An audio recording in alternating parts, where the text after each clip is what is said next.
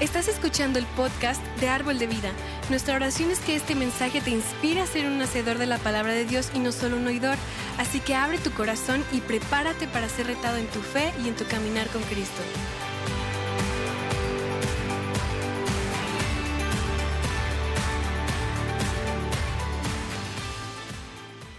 Hola, buenas noches familia Árbol de Vida.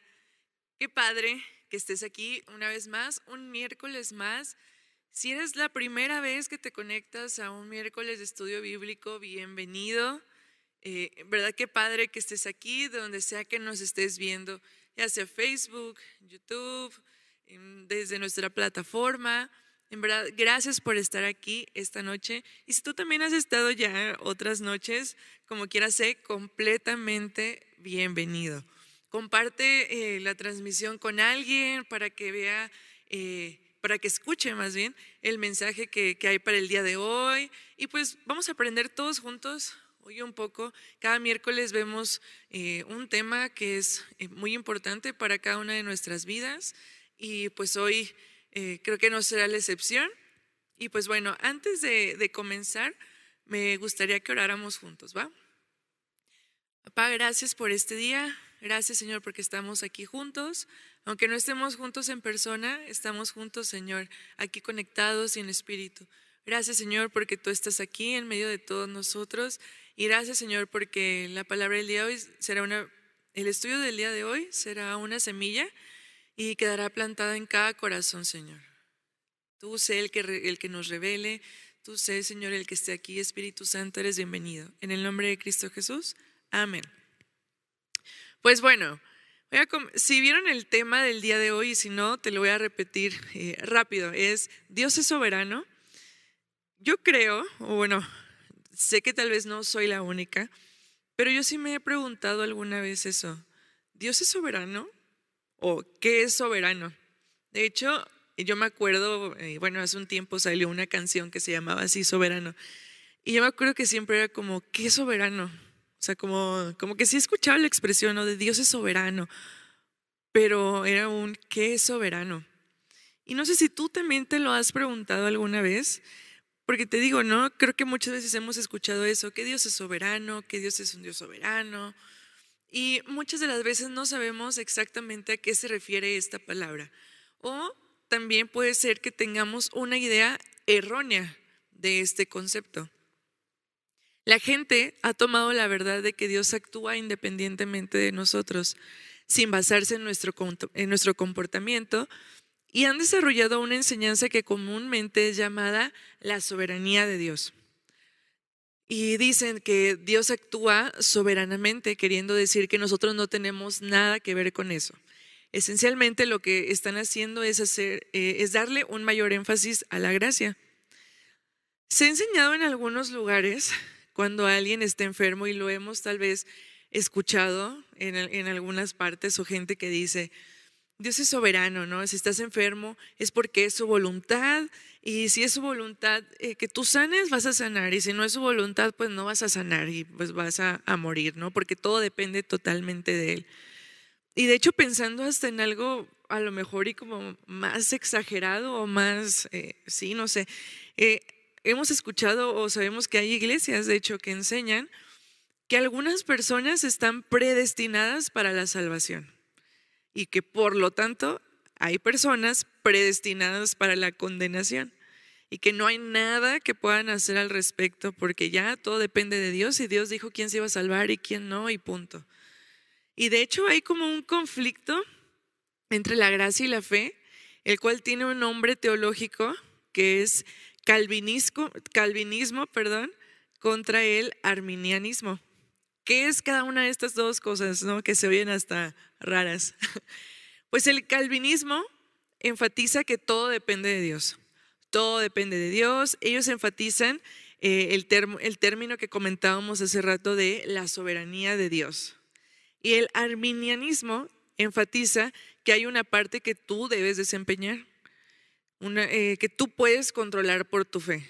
La cantidad de gracia, tú puedes experimentar por tu fe la cantidad de gracia que experimentas de parte de Dios.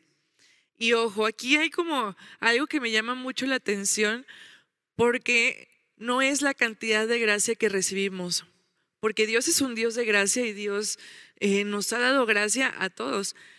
Pero aquí hay algo como muy específico que dice la cantidad que experimentas de parte de Dios.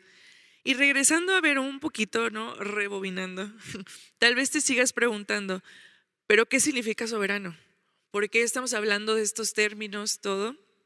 Bueno, pues si nos ponemos a buscarlo en el diccionario, eh, en Google, en una enciclopedia, no sé, soberano tiene pues distintos significados. Se define como príncipe, gobernante de un país o una moneda de oro inglesa.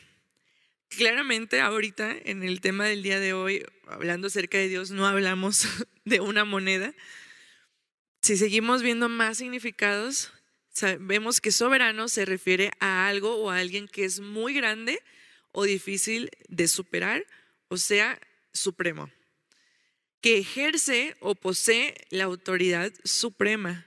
Y sí, podemos decir que Dios es absolutamente supremo. Y hay otra definición que dice, Estado cuyo gobierno no está sometido al control o a la tutela de otro gobierno. En ese sentido, sí, Dios es independiente, nadie le da órdenes. En inglés, soberano tiene como un significado adicional que es excelente. Y claro, podemos llamar a Dios excelente. Tenemos a un Dios excelente, tenemos a un Dios de excelencia. Y si queremos usar eh, los términos descritos por los diccionarios para llamar a Dios soberano, yo creo que no hay problema, porque Dios es soberano, como lo leímos, ¿no? Dios es absolutamente supremo. supremo.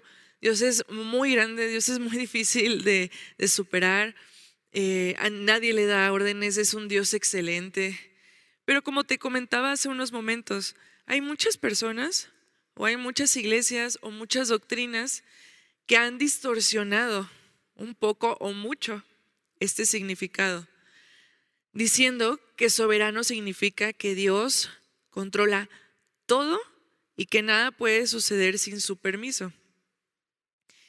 No es lo que la palabra de Dios nos enseña. Dios no es soberano de esa manera que se ha enseñado en algunos lugares. De hecho, en la mayoría de las ocasiones que se ha utilizado de esa manera ese término, eh, yo creo que tú lo has escuchado, ha sido cuando alguien fallece o alguien está enfermo. Cuando se piensa que, que nadie muera si no es el momento destinado por Dios, o que la persona, te digo, está enferma o está pasando por una situación difícil y dicen, es que es porque Dios así lo quiere. Y hay tipos de situaciones, por ejemplo, como la siguiente. Estaba leyendo en un estudio acerca de, de esto, ¿no? De que si Dios es soberano donde la persona que escribió este estudio, este libro, estaba diciendo, dice, yo una vez fui a, un congreso a, compartir, creo que era como el líder de la alabanza, no recuerdo exactamente, ¿no? Dice, pero pues ya llegamos, el conferencista, el encargado llegó tarde, y cuando llega empieza a contar que pues venía un poco tarde porque venía del funeral de unos adolescentes, y empieza a contar la historia, ¿no? De que, no, pues si no me equivoco eran dos adolescentes, tuvieron un accidente de auto porque eh, venían de una fiesta, venían muy alcoholizados, venían ingiriendo eh, drogas. Entonces el piso estaba eh, mojado, estaba resbaloso y perdieron el control pues al dar una vuelta, ¿no? No pudieron, perdieron el control, chocaron contra un poste y murieron.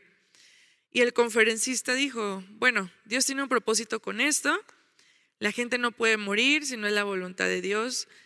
Y yo creo que muchos hemos escuchado esto, muchos hemos incluso, eh, tal vez lo hemos dicho, pero hasta cierto punto creo que esto es una teología cómoda. Hay cosas que no comprendemos y de cierta manera esto lo hace como más fácil, ¿no?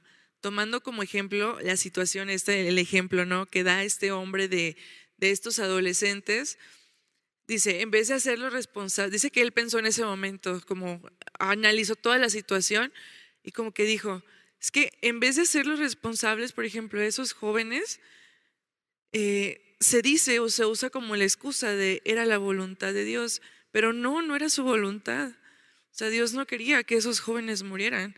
Dios no quería que fuera de esa manera. Dios no quería que ellos eh, perdieran pues el control de, ese auto y que chocaran y perdieran la vida. No es como que Dios diga, ok, ya, sigues tú y pasa, y, y pasa, ¿no? El accidente o así. Pero en muchas ocasiones creo que es más fácil culpar a Dios o adjudicarle algo que ha pasado a Él por no hacernos responsables de las consecuencias o simplemente porque no entendemos la razón, porque no entendemos por qué está pasando lo que está pasando.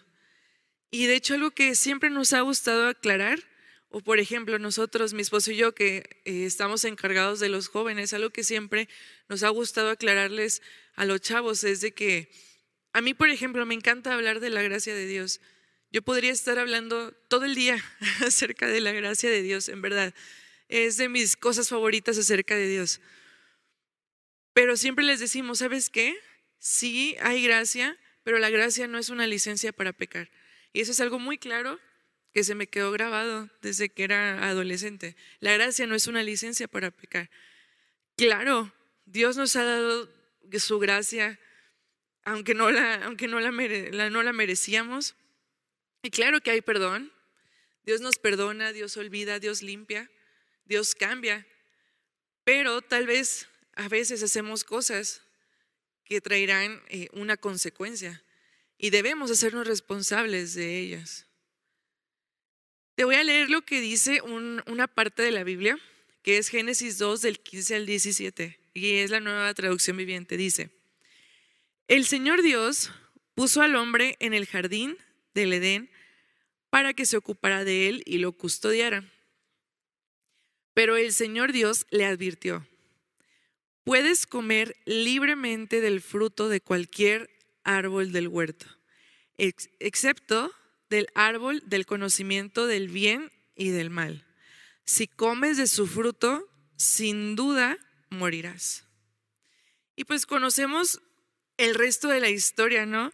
De que pues estaba, perdón, estaba Eva y pues llega la serpiente, ¿no? De manera muy astuta, el enemigo, perdón, a, quererla eh, engañar, ¿no? Sabemos, te digo, creo que todos, eh, todos hemos leído la historia. La serpiente viene y le dice, ¿sabes qué? Mira, este, este fruto, que no sé qué, no le empieza a engañar le empieza a decir que, que, pues que no tiene nada de malo, ¿no? Pues Eva le dice, ¿sabes qué? Pues es que Dios nos dijo que no comiéramos de, ese fruto y pues no lo quiero hacer. No, pero mira, que le empieza a echar un chorro de mentiras, ¿no? Y pues al final eh, Eva accede, lo come y luego vemos más adelante en Génesis 3, eh, del 2 al 24, del 2 al 24, del 22, perdón, al 24, dice, luego el Señor Dios dijo, Miren, los seres humanos se han vuelto como nosotros, con conocimiento del bien y del mal. ¿Y qué ocurrirá si toman el fruto del árbol de la vida y lo comen?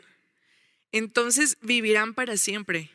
Así que el Señor Dios los expulsó del jardín de Edén y envió a Adán a cultivar la tierra de la cual él había sido formado.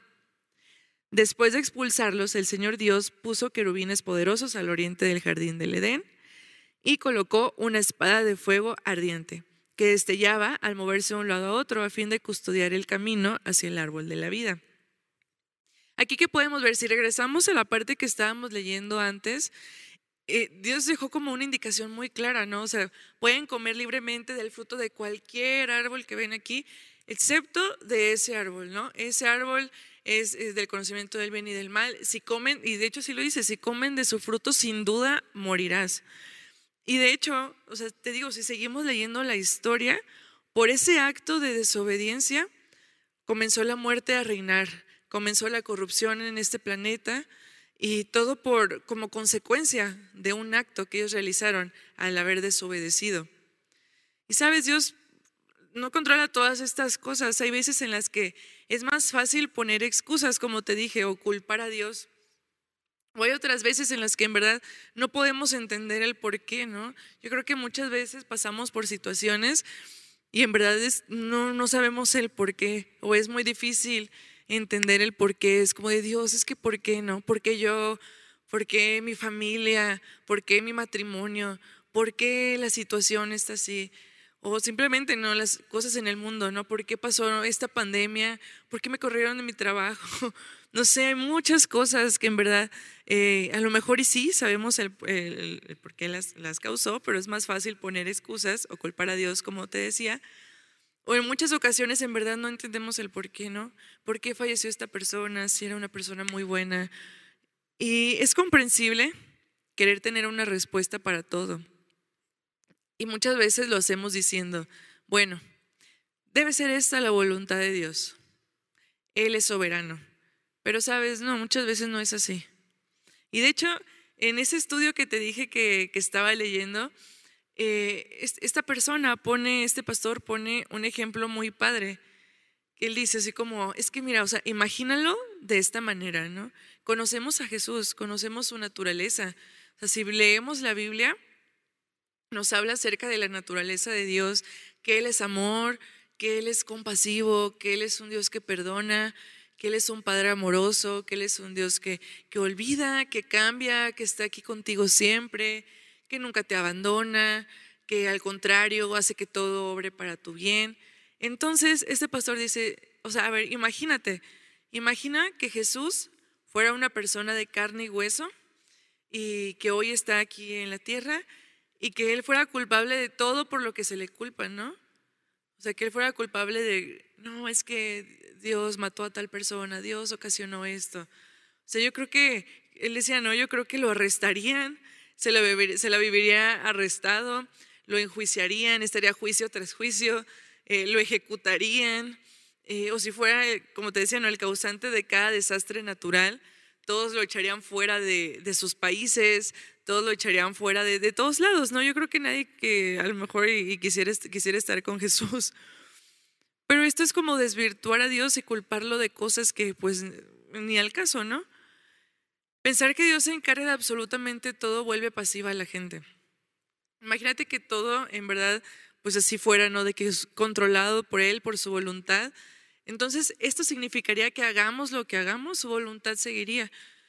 Y no malentendamos, ¿no? La voluntad de Dios es buena, es agradable y es perfecta.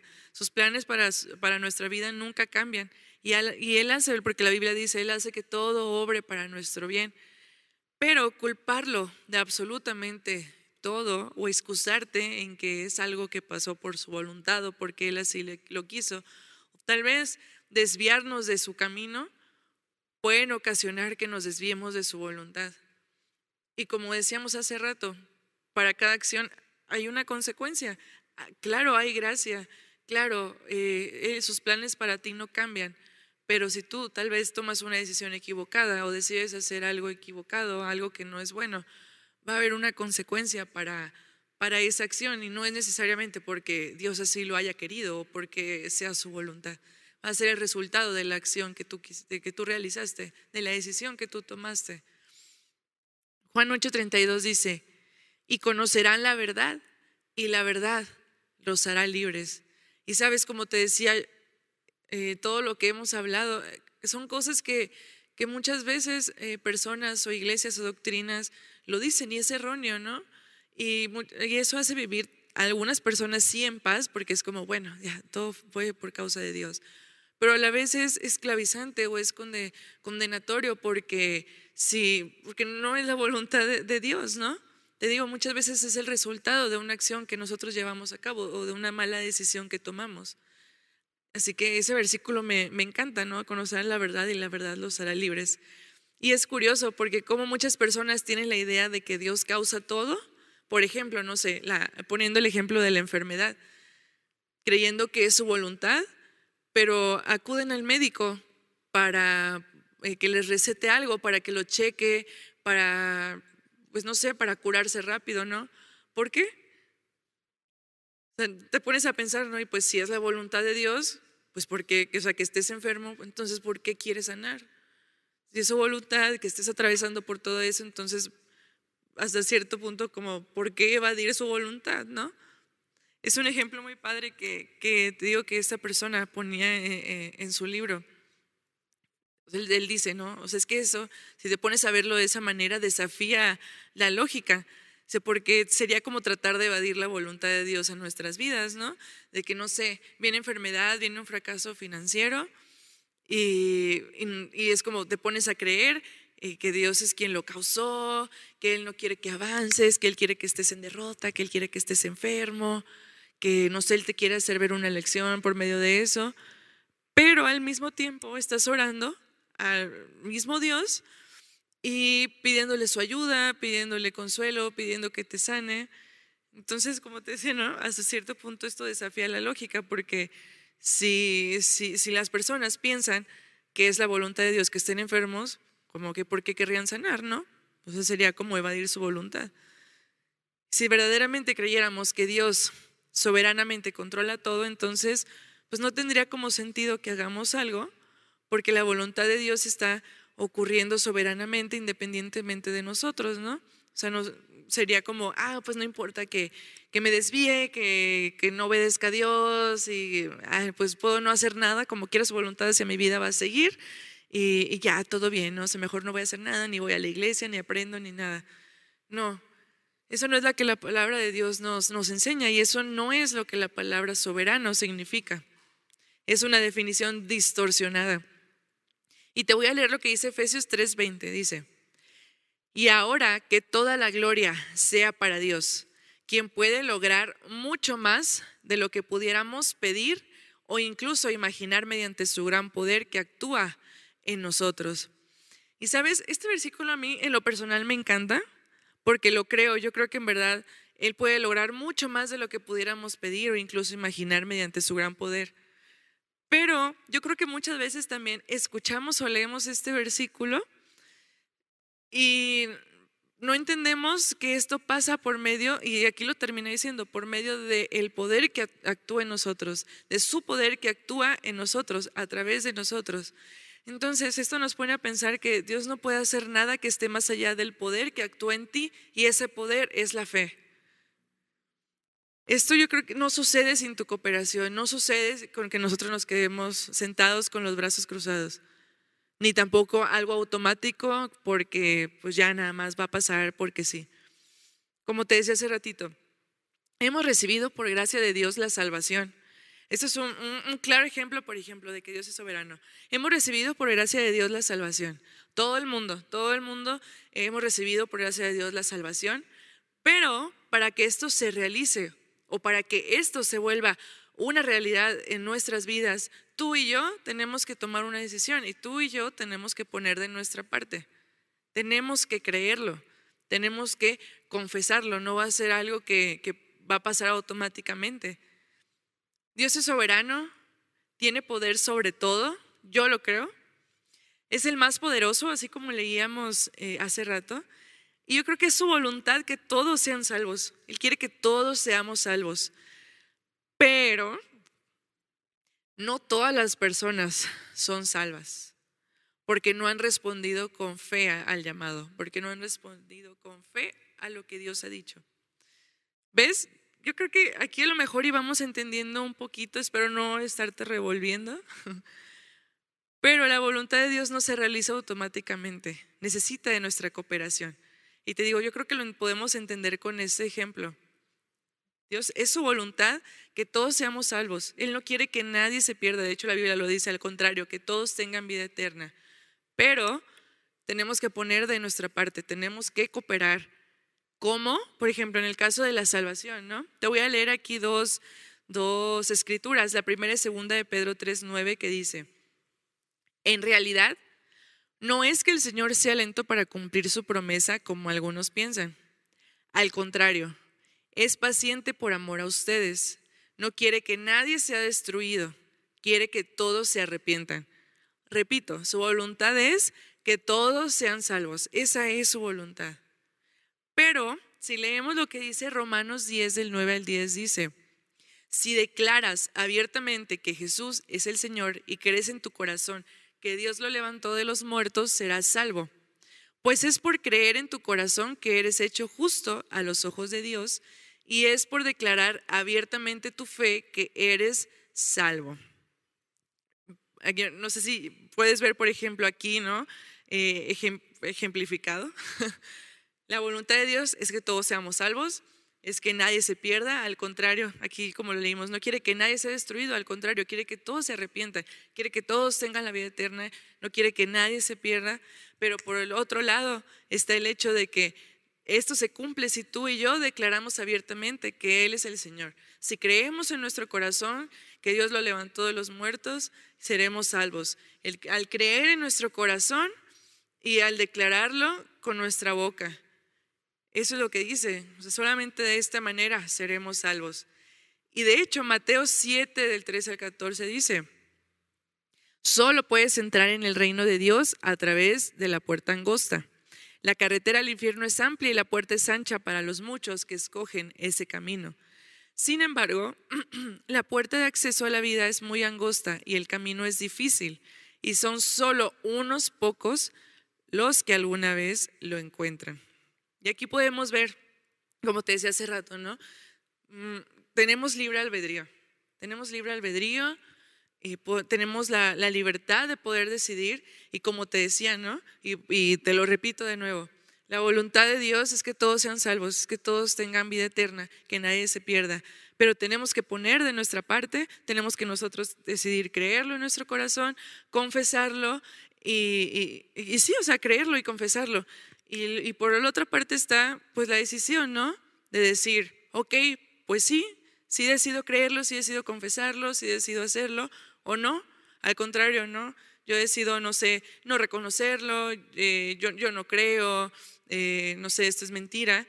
Y pues ahí entra, ¿no? ahora sí que están la, las dos acciones y sus dos consecuencias, ¿no? Decido creer, no me pierdo, tengo vida eterna, soy salvo, decido no creer, pues no soy salvo, ¿no? Y de hecho, como lo leímos en este último pasaje, no todos, eh, no todos deciden ir por el camino angosto, ¿no? Porque es difícil, porque les parece difícil, porque, eh, no sé, se ven limitados eh, con las cosas que pueden hacer, sienten que se les prohíben cosas. Pero repito, como lo decíamos hace rato, ¿no? Dios es soberano y su voluntad es buena, es agradable, es perfecta. Él quiere lo mejor para nosotros, pero nosotros también cooperamos en una parte. Él ya nos ha dado su gracia, Él ya nos ha dado su salvación, pero está también el hecho de que nosotros decidamos aceptarlo, decidamos creerlo. Y te repito, tenemos libre albedrío. Dios por su gracia nos ha proveído ya de todo, pero si tú y yo no lo creemos, no vamos a poder recibirlo, aunque Él ya nos lo haya dado. Y ojalá tuviéramos la respuesta a todos, sería muy padre. Imagínate, si tuviéramos la respuesta a cada cosa que pasa en el mundo, desde problemas, enfermedades o cosas en nuestras familias o personales, hasta las guerras, la destrucción, hambre o la violencia que está pasando, pues yo creo que sería muy padre, ¿no? Porque es como, pues puedo ver qué hago al respecto. Pero repito, ¿no? Muchas veces no sabemos el por qué, no entendemos, no estamos seguros de por qué pasan las cosas pero sabes qué, de algo sí podemos estar seguros. Y es de que vivimos en un mundo caído, un mundo donde suceden cosas malas, pero que sin importar todo eso, sin importar qué tan caído, qué tan destruido, qué tan malo es lo que está pasando en el mundo y a nuestro alrededor, Dios es un Dios bueno, Dios es un Dios fiel, Dios es un Dios sanador, que provee, que libera, es un buen padre, es un buen amigo, que nunca se va y que nunca nos abandona. Y de hecho, ese, este salmo creo que todos lo conocemos, es un básico desde niño te lo enseñan, que es el Salmo 23. Y el primer versículo de ese salmo comienza diciendo, el Señor es mi pastor, tengo todo lo que necesito. Y sabes, tenemos todo lo que necesitamos en Él, no solamente eh, refiriéndonos a cosas materiales, a necesidades físicas, sino con Él tenemos en verdad todo lo que necesitamos. Paz para cada día, tenemos amor, tenemos un Padre que nos ama, salvación, gracia, compañía cuando te sientes solo, amoroso, es un Padre amoroso, tenemos su ayuda, tenemos su apoyo. Y tal vez no tenemos todas las respuestas, tal vez a veces no entendemos el por qué, pero Él es la respuesta a todo. Así que el día de hoy antes de terminar, yo quiero decirte, Dios, Dios es soberano, Dios eh, nos ha dado de su gracia, pero también hay una parte donde nosotros entramos, una parte en la que nosotros tenemos que cooperar, donde tenemos que obedecer, donde tenemos que reconocer su poder, donde tenemos que creerle.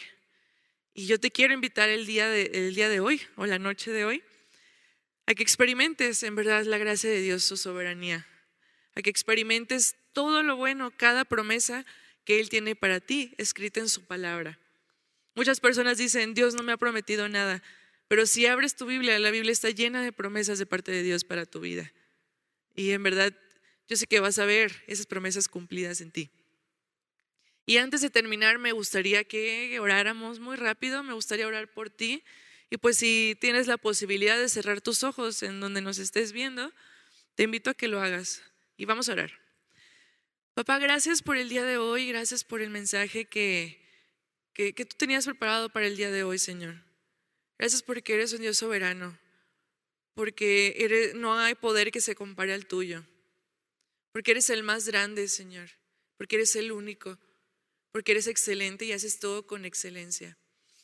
Gracias, Señor, porque nos has dado de tu gracia, porque nos has llenado de tu amor incondicionalmente porque siempre estás ahí sin importar qué, aunque fallemos, aunque caigamos, aunque nos desviemos un poquito, ahí estás tú para regresarnos, ahí estás tú para levantarnos, ahí estás tú para abrazarnos.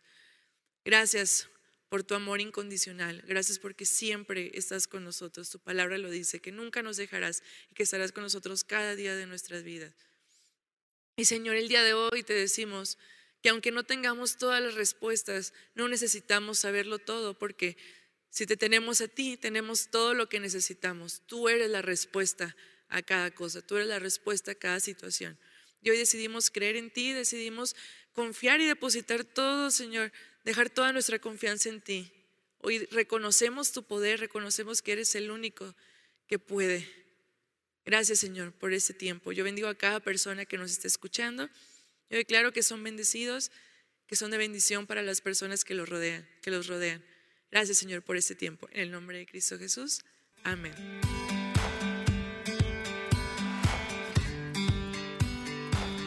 Esperamos que hayas disfrutado de esta palabra. Puedes encontrar más mensajes e información sobre nuestra iglesia en www.arboldevidaleon.com. Queremos invitarte a que nos visites en Boulevard San Juan Bosco 3026, Colonia Cañada del Refugio, o vernos en nuestra página de Facebook Iglesia Árbol de Vida. Una vez más, gracias por escucharnos.